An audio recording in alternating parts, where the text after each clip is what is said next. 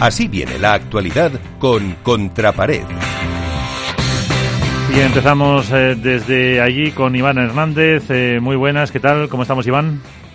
Hola, muy buenas noches a todos. Pues, eh, ¿por dónde empezamos hoy el repaso a lo que nos ha dejado esta semana? Bueno, yo creo que la actualidad manda, ¿no? Es lo que has dicho tú, la, la, triste noticia que ha hecho Mapi Sánchez Alayeto ayer en Instagram anunciando la esclerosis múltiple recurrente remitente. 37 años, deportista de élite y que sufre una grave enfermedad que hemos visto que ha recibido y va a recibir todo el apoyo del mundo del pádel. Todos los compañeros y todos los medios de comunicación han estado apoyándola y dándola ánimos y desde aquí me uno a, a lo que has dicho tú, Miguel, que, que esperemos que se recupere pronto que no tenga muchos brotes y que pueda seguir su trayectoria deportiva. En el aspecto meramente deportivo hay que decir lo que, hemos comentado. Tengo otras cosas que, fíjate, voy a dejar World el Tour para el final, porque creo que hay otras cosas también muy interesantes. También se ha celebrado el FIP Star de Gran Canaria, en el Parque Santa Catalina, en pleno centro de Canarias, eh, al lado del puerto deportivo, en un enclave idílico en el cual los jugadores tenían el hotel a 200 metros. O sea, tardaban menos en ir al servicio del hotel que en ir al servicio de las instalaciones. Hay que decir que fue retransmitido por la Federación eh, Canaria de Padel. El ganador fue Rafa Méndez y Gonzalo Rubio, que vencieron a José da Sánchez y Javier Valdés 6-3-6-4 y en chicas ganaron Jessica Castelló y Alice Colombón que vencieron 6-1-6-2 Ana Cortides y Andrina Los Santos. Hubo 11 nacionalidades distintas y yo creo que los pasos que está dando la Federación Canaria respecto a los torneos internacionales, los FIP sobre todo, son realmente espectaculares. Otra cosa que también ha llamado la atención en cuestión de actualidad es la recuperación que está llevando a cabo Fernando Velasteguín. Es una cosa eh, que creo que digna de destacar el que un millonario, por decir así, que al fin y al cabo lo es, es Gianluca Bacchi, le, preste todas sus instalaciones, su, avión privado, y que en 13 días que llegó con muletas vuelva andando, trotando y habiendo peloteado. Yo creo que ha puesto la mayor tecnología al servicio de vela y desde fisios, medios, eh, trabajando desde las 7 de la tarde, desde las 7 de la mañana hasta las 9 de la noche. Hubo un día que fue y volvió a Barcelona para hacer la revisión. Yo creo que el apoyo de Gianluca Bacchi hay que darle las gracias a él porque no sabemos si vamos a tener en Valladolid o no a Velastín, a lo mejor es demasiado prematuro, pero creo que de los cinco semanas que decían que iba a haber de recuperación, lo más seguro es que se acorten los plazos bastante. Más cosas. decir, más cosas. Se va a celebrar también el Campeonato de España Sub-23 este fin de semana en Marbella, donde se van a estrenar las nuevas instalaciones en Marbella, en la esplanada esta que comentamos, eh, con la retransmisión por la nueva plataforma de paddle de pago Paddle Win. Veremos a ver cómo evoluciona. En un principio la suscripción es gratuita, a lo mejor este torneo lo hacen gratis, pero va a ser una buena toma de contacto para poder ver la calidad de las retransmisiones, eh, el funcionamiento de esta plataforma y el futuro que pueda tener. Yo creo que es una buena oferta que mucha gente del padre estaba deseando y veremos si se incorpora definitivamente al mundo del padre, al World Padel Tour o a otros torneos. Hay que decir que en Valladolid aparte del World Padel Tour de, de, Master que empieza este sábado, este fin de semana también se va a celebrar un TIC Premium de menores importantísimo, más de 400 parejas, que también vamos a poder ver a los futuros mundialistas de menores que van a, eh, a representar a España en México.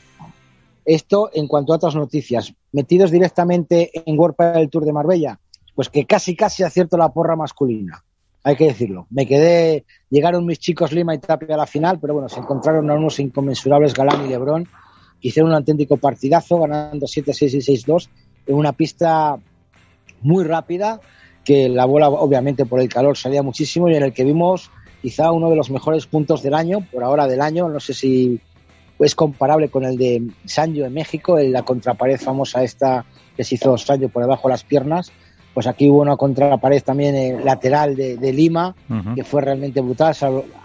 Seguida, vamos, anteriormente había habido un tapón a un más de, de Ale Galán, yo creo que fue espectacular.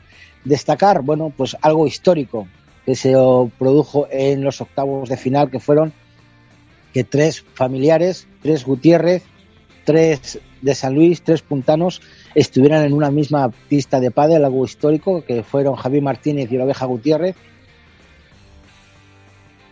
la Sanjito 7664, algo histórico en el mundo del padre, en el que tres miembros de la misma familia jugaron. Yo creo que Sancho, yo creo que es el partido que menos le ha costado perder por la alegría que tenía por su, por su propio sobrino, ¿no? Eh, en el aspecto deportivo yo creo que hemos visto muy buenos partidos.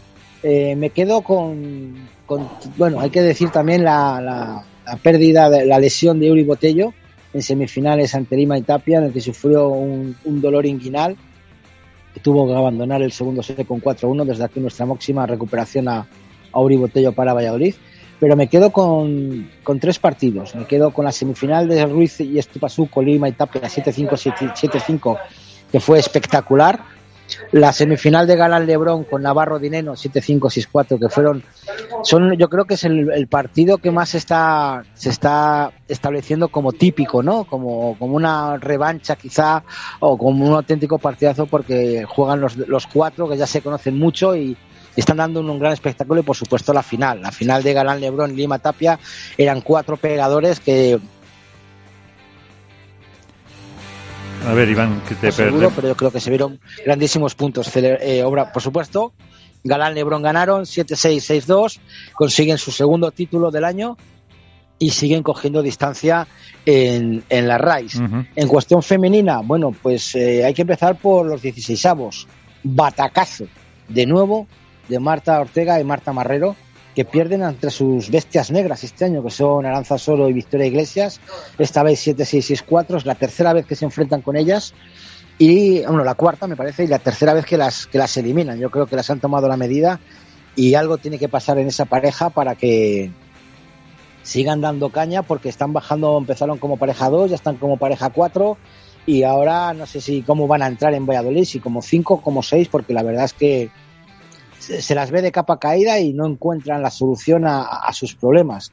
Seguimos sorprendiéndonos de nuevo con Virginia Riera y Patilla Guno, que se volvieron a meter en, su tercera final consecutiva. Esta vez eh, pues ganaron a, a, Bea González y a Lucía Sainz en cuartos de final, las cabezas de serie número 2. Y luego se encontraron en semifinales con Osoro Iglesias, que bueno, yo creo que ahí fue fácil. 6-3, 6-1, quizá las pilló demasiado presionadas a Osoro Iglesias, aunque ya no era la primera vez que llegaban a semifinales, pero creo que la contundencia de Yaguno, la tranquilidad de Riera, eh, hacen que sea una de las parejas que ya tenemos que empezar a tomar en cuenta y ya no van a ser revelación, ya creo, creo que han llegado para quedarse. En la parte alta del cuadro, bueno, pues hay que decir que Alejandra Salazar y Gemma Triay cayeron en semifinales ante unas bravísimas Ariadna Sachi y Paula José María en tres sets. Hay que decir que Paula y, Ari, bueno, obviamente llegaron a la final y que tuvieron dos partidos realmente durísimos en cuartos y en semis. En cuartos, tres sets ante la Sarajeto y en semifinales tres sets también que, que, quisieron pensar que no llegarían con muchísima gasolina a la final, pero bueno, demostraron que están ahí, que han vuelto después de dos torneos fallidos y perdiendo en octavos y cuartos y que han vuelto a ganar. Son las únicas que han repetido, han, repetido títulos, llevan dos títulos y hay que decir que son cinco finales, cinco finales distintas. Lástima también, hay que decir, la, lesión de, de Delphi Brea en octavos de final, no pudo jugar los partidos de cuartos y que bueno, pues esperemos que se recupere plenamente y que podamos saber qué es lo que hace. Así que eso es todo, Pues eso es todo y ahora enseguida ya empezamos con el debate, con el análisis de todo lo que pasó en Marbella y de las, eh, pues el resto de las noticias de la actualidad. Gracias, Iván.